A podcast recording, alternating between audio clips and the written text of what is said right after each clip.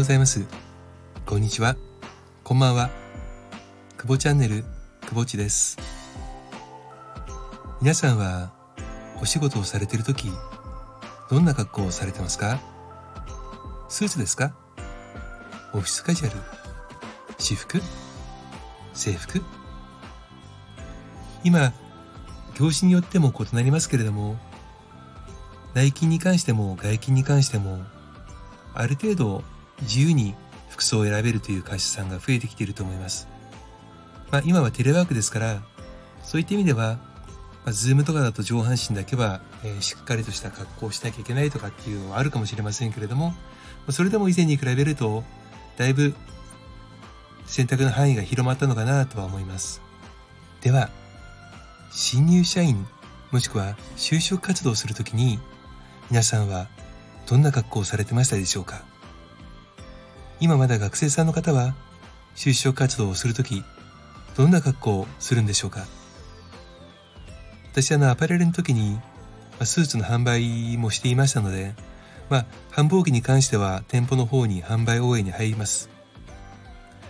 あの時は、まあ、今は少し変わったのかもしれませんが売れていたのは男性は安定の黒のスーツ。そして、えー、女性は、まあ、グレーか、えー、ネイビーのセットアップ。もうこれが定番でしたね。他の色もあるんですよ。でもなぜか黒が売れるんです男性である時に聞いてみたんですよね。なぜ黒を買われるんですか？まあ黒を売っといてなんですけどもなんで黒を買うんですか？って聞くと就職課の方から言われてますと。就職課の指導で就職活動に着る服装まで指定があるんだと結構驚いたことがありました。まあ逆に言ってしまうとその黒を着ていないと就職活動の面接官たちは第一印象の手前でもう落としてしまうんだろうなと思ったんです。企業には求める人材がいます。そしてその企業に入り入って働きたいと思う応募者がいます。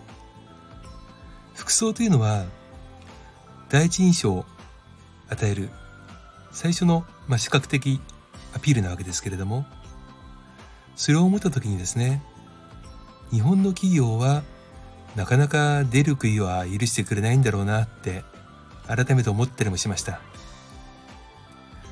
服装は自由でいいと思うんです。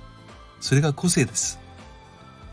その個性を早い段階で企業側が見れるわけですから最近就職活動で、あ、私服化というところも多いように聞いています。ただそれもトラップじゃないかと疑う学生さんがいるという話も聞いていて苦笑いをしたことがありました。ハンデをしたような人を求める企業であればあるほど服装について細かい規定があると思います。そうするとその企業では新規事業や新しい発想は出てきません。やはり柔軟な発想それは縛り付けのない中で発揮できるものだと思います。そして何よりも私たち一人一人生まれ持った異なった才能というものをいかに本人がそして周りが認め合って伸ばしていけれるか。そのために服装は関係ないんじゃないでしょうか。せめて服装から生まれるストレスはなくしていきたい。そう思うくぼちでした。それではまた。